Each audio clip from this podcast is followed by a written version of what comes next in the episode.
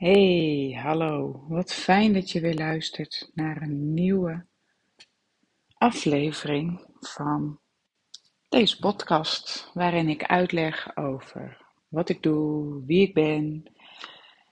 En ik weet niet of je de vorige podcast geluisterd hebt, maar uh, toen heb ik het gehad over uh, dromen. En die week daarvoor over uh, Dit ben ik. En dat zijn eigenlijk uh, twee van de vier fases in mijn. Uh, in de manier waarop ik werk.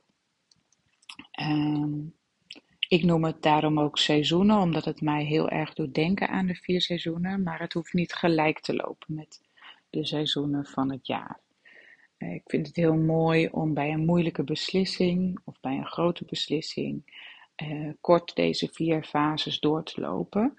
Van, uh, nou, bijvoorbeeld, uh, nou, laten we iets heel concreets nemen. Van, ik wil een nieuwe auto kopen. Daar ga ik, begin ik bij seizoen 1. Dit ben ik. Dat gaat een beetje over nou ja, wie ben je als je niets meer hebt? Dat vind je echt belangrijk. Waar word je blij van? Het gaat over aarde, over voelen, over rust. En het gaat over helemaal oké zijn met jezelf. En nou, dan kan je bijvoorbeeld voor zo'n keuze voor zo'n auto, kan je bijvoorbeeld kijken van, uh, joh, uh, welke waarden zijn nu voor mij belangrijk? Waar word ik blij van? Waar moet het voor mij aan voldoen? Uh, waar heb ik invloed op? Wat, wat waar, uh, uh, hè, welke, welke keuzes zijn belangrijk en heb ik die keuzes ook te maken? En, en op welke manier kan ik daar invloed op uitoefenen? En dan, als je dat een beetje helder hebt, gewoon wie jij bent, dan kan je dat best ook kopiëren naar welke auto voor jou past. En dan, als dat dus helder is, van oké, uh, ik wil een auto omdat, ik verlang hiernaar, het geeft mij nou, bijvoorbeeld vrijheid, het is dus belangrijk dat die betrouwbaar is. Nou, heb je dat duidelijk staan? Dan ga je daarna dromen.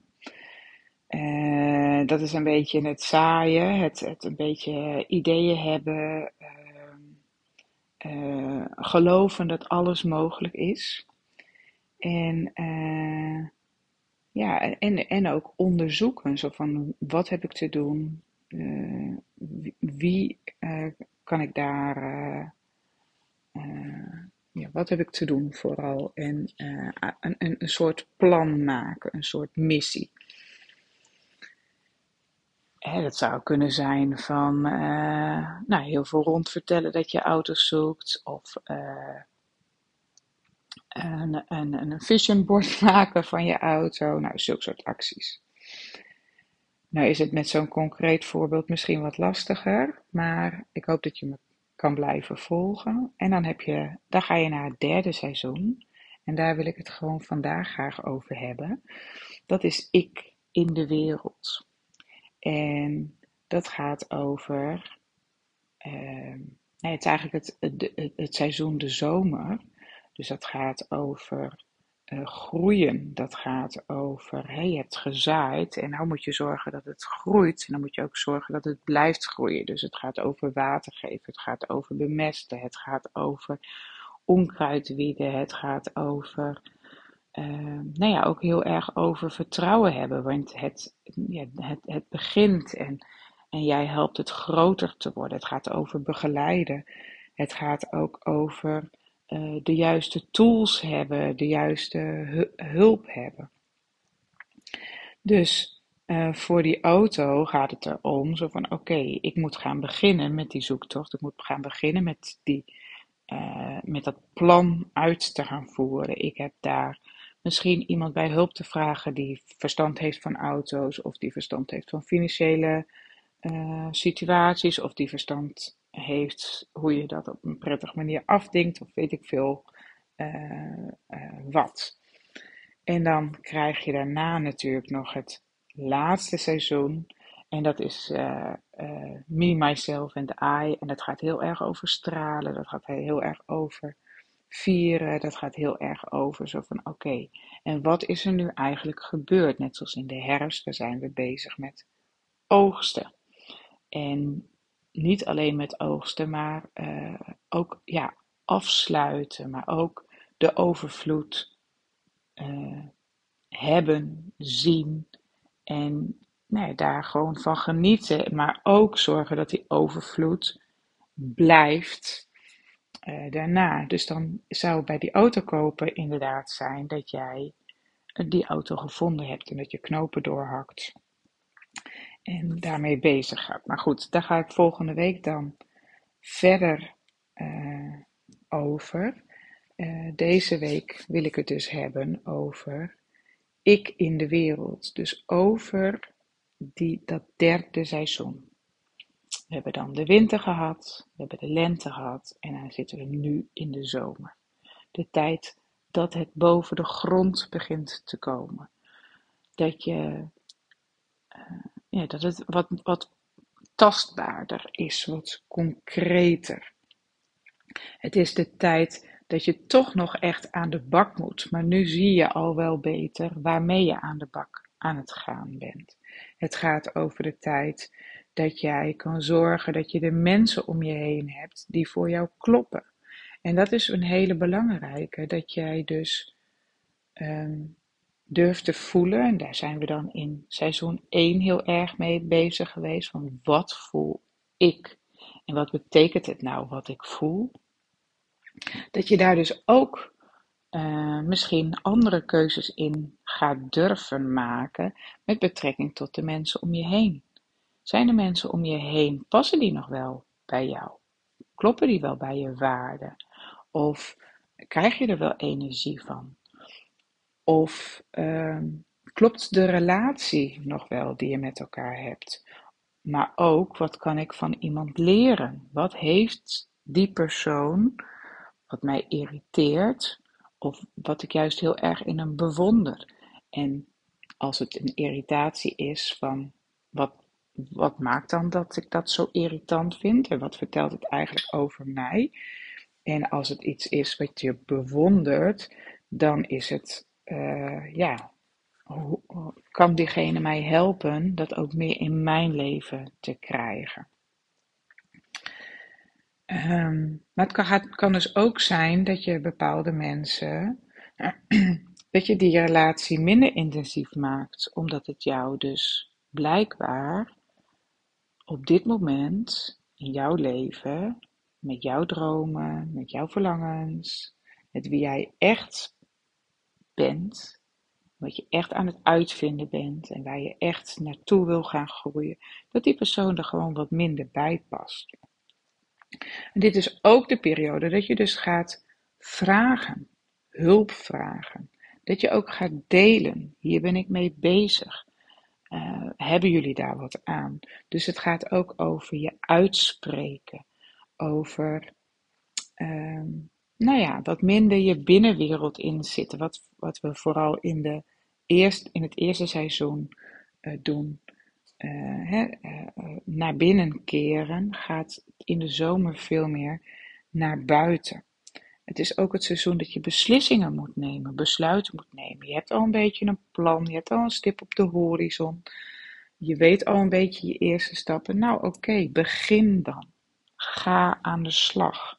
En als het dan even tegen zit, hè, je, je planten verdorren, want er valt geen regen ja, dan moet je toch doorzetten. Dan moet je je plan durven bijstellen. Dan moet je om hulp durven vragen. Dan moet je beslissingen nemen die misschien heel spannend zijn. Je moet misschien uh, uh, gaan sproeien. Je moet misschien uh, gaan investeren in dingen wat je misschien niet in je oorspronkelijke plan zo bedacht had. Um, en ook dit zit in je lijf.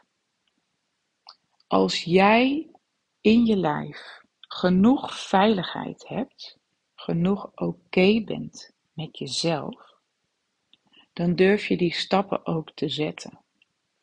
Als jij oké bent met jezelf, als jij goed weet waar je grenzen liggen van wat je kan en wat je niet kan, waarvoor je hulp moet vragen of wat je zelf kan, maar ook grenzen van uh, dit wil ik wel, dit wil ik niet. Deze persoon wil ik wel, deze persoon wil ik niet. Dat, dat jouw eigen veilige ruimte kan creëren, dat begint met veiligheid in je lijf. Met je lijf kennen. Met je veiligheid in je lijf vast kunnen houden. Ook in die periode van droogte. Die veiligheid in jezelf voelen. Ik ben oké. En ik heb keuzes gemaakt en die vind ik rete spannend. En ik heb geen idee op welke manier het allemaal gaat rollen. Maar ik heb die keuzes met overtuiging gemaakt en ik ga nu gewoon zien wat het me brengt. En ik ga zien of ik die keuzes bij moet stellen. En daar heb je dat stukje zelfvertrouwen voor nodig. Geen gespeeld of opgeklopt zelfvertrouwen als in de zin van uh, arrogantie. Uh, gewoon ook kwetsbaar durven zijn, onzeker durven zijn. Dat allemaal toe te laten omdat jij gewoon oké bent. En uh, dat je mag falen, dat het fout mag gaan, dat je ervan mag leren. En als je dan naar die akker bijvoorbeeld kijkt waar je gezaaid hebt, er zal vast en zeker een stuk te droog zijn, wat niet meer te redden is. Uh, maar er zal ook een stuk zijn wat misschien niet de perfecte oogst geeft, maar toch nog wel gewoon gaat groeien en bloeien en oogst zal brengen. En misschien als je gaat bewateren, uh, heb je er niet echt aan gedacht dat je land niet helemaal egaal is en dat het naar één bepaald punt toestroomt. Dus jij hebt misschien de beslissing gemaakt van ik ga vier uur laten beregenen. En uh, ja, die vier uur ga ik er niet de hele tijd bij zitten. En dan kom je terug en dan zie je dat je gewoon een heel stuk gewoon onder water hebt staan, bijvoorbeeld. Ja, weet je, shit happens. Uh, dat durven zien en toch trouw durven te blijven aan je visie en aan je missie. En gewoon te durven denken van oké, dat was een in intentie een goede beslissing. Het pakt alleen verkeerd uit. Ik weet nu hoe ik het de volgende keer anders, beter kan doen. En nu ga ik dit gewoon oplossen. Dus daar heb ik misschien hulp voor te vragen, daar heb ik misschien voor te baggeren, daar heb ik dingen voor te doen. En uh, om dat gevoel bij jezelf te krijgen, uh, wat je gewoon heel makkelijk, heel vaak gedurende de dag kan doen, is je pink vastpakken. Dat heb ik van uh, Petra geleerd van de Stroomstudio. En als je je pink vasthoudt, dan zegt je, zeg je eigenlijk, heel simpel gezegd, tegen je hele systeem: uh, Ja, ik ben oké. Ik hoef mijn best niet te doen. Ik, het is sowieso al goed. Het kan ook zijn dat er te veel onbewuste stress in ons lijf zit. En dat hebben we, ja, dat, dat heeft in onze maatschappij heeft bijna iedereen dat, denk ik. We ademen bijvoorbeeld veel te veel, veel te uh, vaak binnen een minuut. En dat alleen al geeft onze hersenstam een soort signaal van onveiligheid. Dus ja, uh, onveiligheid, dat uh, krijgen baby's soms al mee in de baarmoeder, omdat hun moeder te veel, te snel ademt. Je zou kunnen zeggen, we zijn onbewust als maatschappij aan het hyperventileren. Niet de hyperventilatie die we herkennen als hyperventilatie, um, maar onze manier van ademen past niet bij onze lichamelijke activiteit gedurende de dag. Dus uh, ja, dat, dat, dat maakt dat wij een ander stressniveau in ons zijn hebben dan eigenlijk goed voor ons is. En dat kan maken dat er een bazaal gevoel van onveiligheid ook in je systeem is gekropen. Dat de interne balansen in je lichaam dat allemaal min of meer overnemen. En uh, dat het je daardoor dus ook minder energie geeft, omdat je lichaam eigenlijk aan het ja, ballen aan het hoog houden is, aan het stutten, uh, omdat het in de basis onveilig is. En nou is breinwerken, werk ik met reflexintegratie, maar ik werk ook met ademen als ik zie dat het nodig is.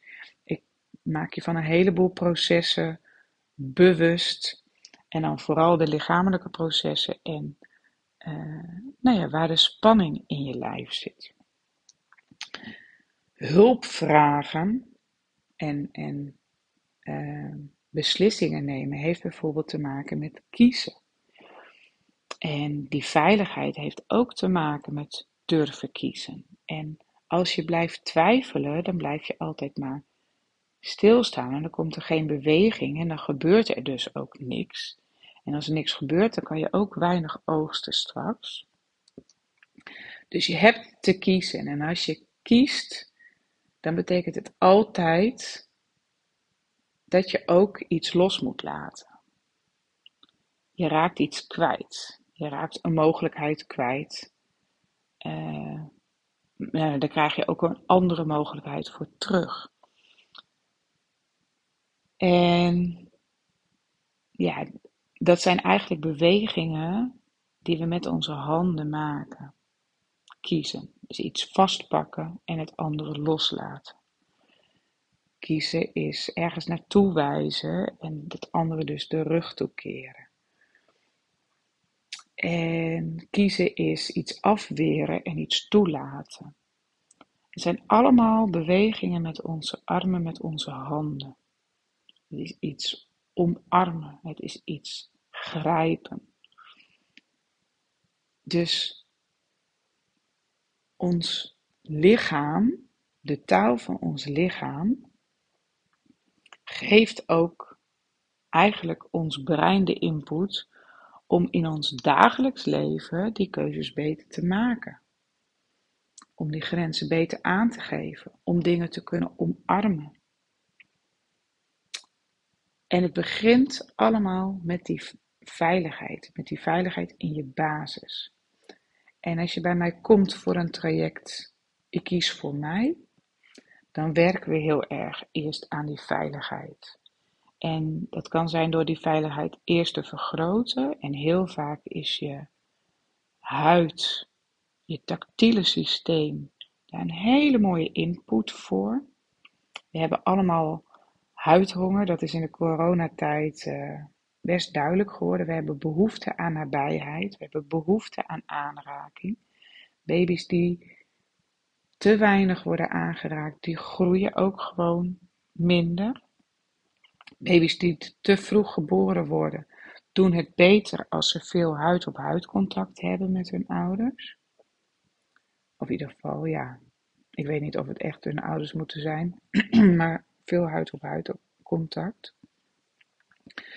En ons, ons tactiele systeem en ons brein hebben gewoon een enorme sterke link.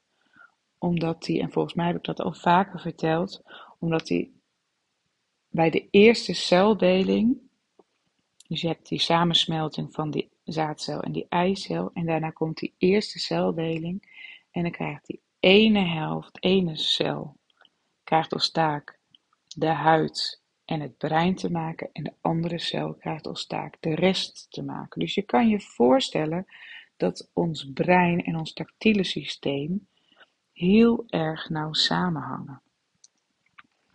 Dus het is een hele mooie input om die veiligheid, dat gevoel van veiligheid weer terug te geven of te vergroten.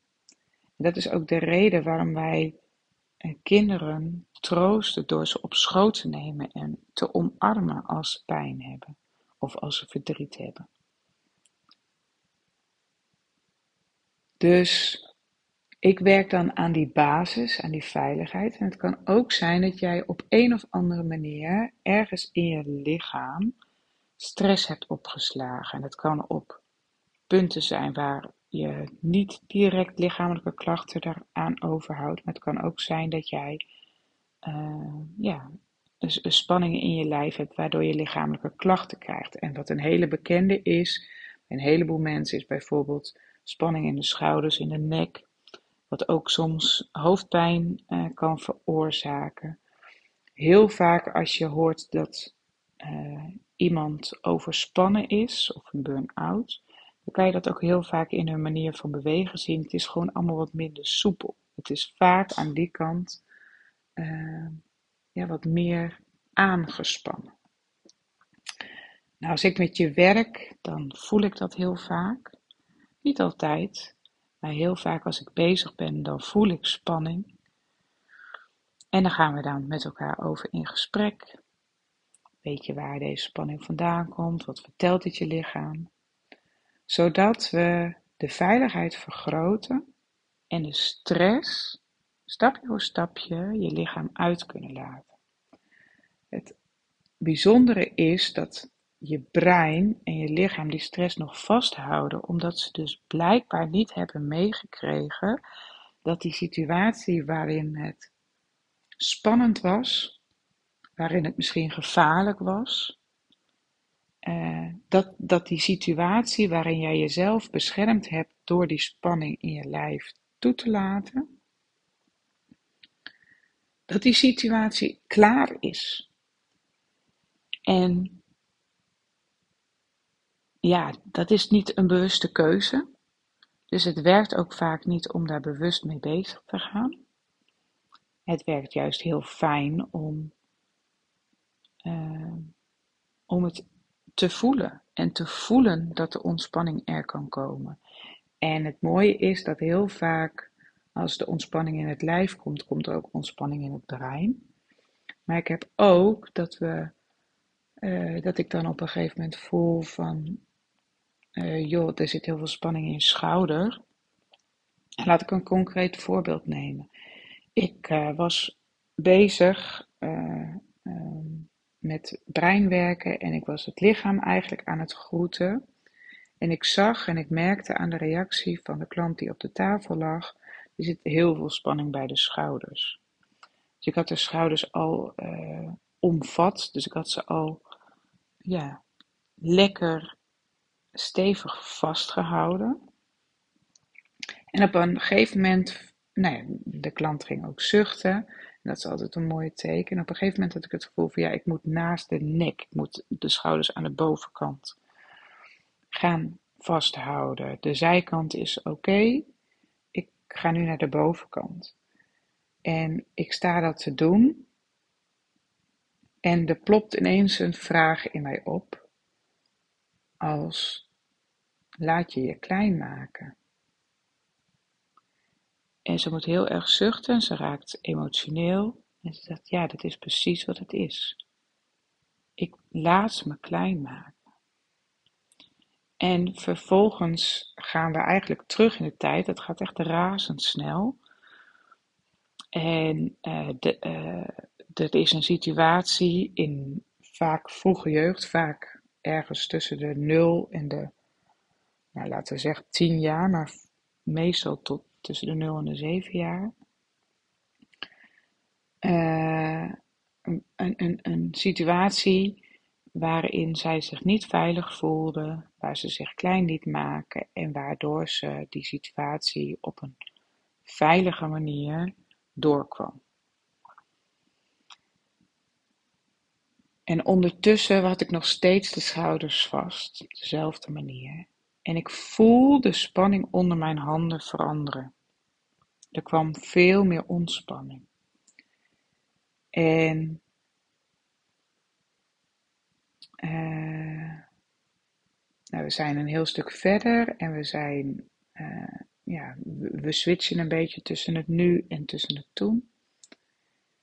En ik zeg tegen haar, en dat kleine meisje, wat zich klein heeft laten drukken, mag zich nu weer de rug rechten en zich groot maken. Ze mag gaan duwen tegen degene die haar klein maakt. En ze, ze begint te duwen in mijn handen. Er komt een enorme kracht. En er komt ook heel veel ontlading. Heel veel zuchten, maar ook uh, emotioneel worden. Er komt ook uiteindelijk ook wat boosheid vrij. En daarna vooral heel veel ruimte, heel veel opluchting. En deze dame had heel veel spanningshoofdpijn. In de nek, in de schouders. Wat uiteindelijk leidde tot hoofdpijn. En ze kreeg dat ook heel vaak niet ontspannen. Vaak in het weekend werd het beter, om vervolgens gewoon weer als een soort sluipmoordenaar weer in het lichaam te trekken. Um, nou ja, waarom ik dit vertel, is deze dame heeft daarna een weken, zo niet maanden, deze hoofdpijn niet meer gehad. En uh, ik ben de afgelopen keer dat ze kwam vergeten te vragen hoe het er nu mee was. Uh, maar het is gewoon ja, heel lang, zo niet voor altijd, weg. En het kan maar zo zijn dat als er weer een situatie komt waarin ze zich laat kleineren, omdat de relaties natuurlijk wel zo zijn geworden dat zij dat vaker toeliet dan goed voor de was, dat mensen om haar heen dat eigenlijk onbewust ook vaker deden dan ze misschien wilden. Het is natuurlijk een soort wisselwerking die ontstaat. Het kan best wel zijn dat in zo'n nieuwe situatie, als dat weer gebeurt, dat haar lichaam heel snel weer het oude patroon instapt. Van oké, ik laat me klein maken. Maar ik geloof erin dat zij en haar lichaam zoveel geleerd hebben en die stress zo hebben losgelaten, dat ze dat direct herkent en dat ze direct de regie weer terug kan pakken. En nou, dat zal de tijd leren. En als het niet zo is, dan is het ook goed. Want dan weet ze heel goed wat ze te doen heeft zodra ze voelt: oké, ik ben de verkeerde kant opgestapt. Dus je lijf is echt een briljante tool om het voor jezelf in je leven makkelijker te maken. Om jij wie jij bent, in jouw basis, in jouw waarde, in jouw veiligheid. This is what you get. er zitten minder mooie eigenschappen aan. Er zitten eigenschappen aan die fantastisch zijn. Je hebt je valkuilen, je hebt je talenten. En uh, ja, je hebt je. Je hele zijn is natuurlijk goede keuzes, minder goede keuzes, goede inschattingen, minder goede inschattingen. Maar vanuit een kader, een, een blok van vertrouwen, van weten, ik ben oké. En als jij dat blok nog niet goed hebt, dan is breinwerken echt een hele mooie tool. Omdat het dus zo diep doorwerkt in je lijf, en in je brein. En dus in je zijn. En ze zeggen altijd: uh, je hebt de mensen waar je het meeste mee omgaat, dat is een afspiegeling van wie jij bent. En als die mensen niet zijn waar jij je dromen door kan verwezenlijken, dan heb je daar keuzes in te maken. Maar in hoeverre ben jij degene die die dromen kan verwezenlijken? In hoeverre ben jij degene die die andere mensen uh, kan inspireren, kan aanspreken, kan uh, energie kan geven, zodat zij in jouw team komen om, in die, om aan die dromen van jou mee te kunnen werken. Dus in hoeverre ben klopt, klop jij? En dat is dus een hele mooie uh, om met breinwerken te werken. Hè, welke energie geef je? Met, met welke energie geef je? Maar ook welke energie geef je? En ben je in staat energie ook weer terug te ontvangen. Dat zijn bewegingen van je armen waar ik het net ook al over had. En zo is het dus heel mooi om ook in deze fase ja, ook weer bezig te zijn met je lijf, met breinwerken, met jouw systeem, met je lijf, je brein en de onderlinge relatie en, en alles wat erbij hoort. Dus als je met mij bezig gaat in het traject, ik kies voor mij of jezelf op de eerste plek, dan proef je hier al een beetje van. Omdat ik je hierin meeneem. En als je nou bij. Nee, daar ga ik een andere podcast uh, over opnemen, want ik zie dat ik al een half uur aan het praten ben. Dus ik denk dat het een mooi moment is om uh, hiermee af te sluiten. En uh, ja, voel je ontzettend welkom voor een traject. Je gaat er echt geen spijt van krijgen. Ik ben daar zo zeker van dat voordat je begint, betaal je het traject en zeg je na twee keer: joh, ik voel niks hier op de tafel. Er gebeurt echt, er beweegt echt niks in mijn leven. Dan krijg je gewoon die twee keer die je nog niet gehad hebt, krijg je gewoon terug. Plus je krijgt nog weer een bon ter waarde van één behandeling die je voor jezelf kan gebruiken of die je aan iemand weg kan geven. Dus uh, ja, uh, wat kan je verliezen als je dit traject aangaat? Nou, volgens mij helemaal niks. Je krijgt gewoon, al, al doet het je niks, dan krijg je al twee uur gewoon aandacht. Aandacht voor jou, voor je zijn, voor je lijf. Hoef je twee uur, twee keer twee uur lang niks te doen. Alleen maar te ontvangen.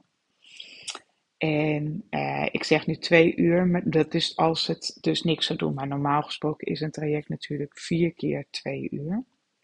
Uh, nogmaals, mocht je na die twee uur zoiets hebben van ja, dit doet me echt niks, dan hoef je de, krijg je het geld van die volgende twee uur terug, plus een bon voor een behandeling die je aan iemand weg kan geven. Dus ja, zo, zo geloof ik erin. Nou, heel erg bedankt voor het luisteren en ik hoop dat je er wat aan hebt gehad. Heb jij nou ergens spanning in je lijf? Stuur me dan een berichtje en dan kunnen we daar al naar kijken samen wat dat zou kunnen betekenen. Nou, tot de volgende keer en uh, heb een hele fijne dag.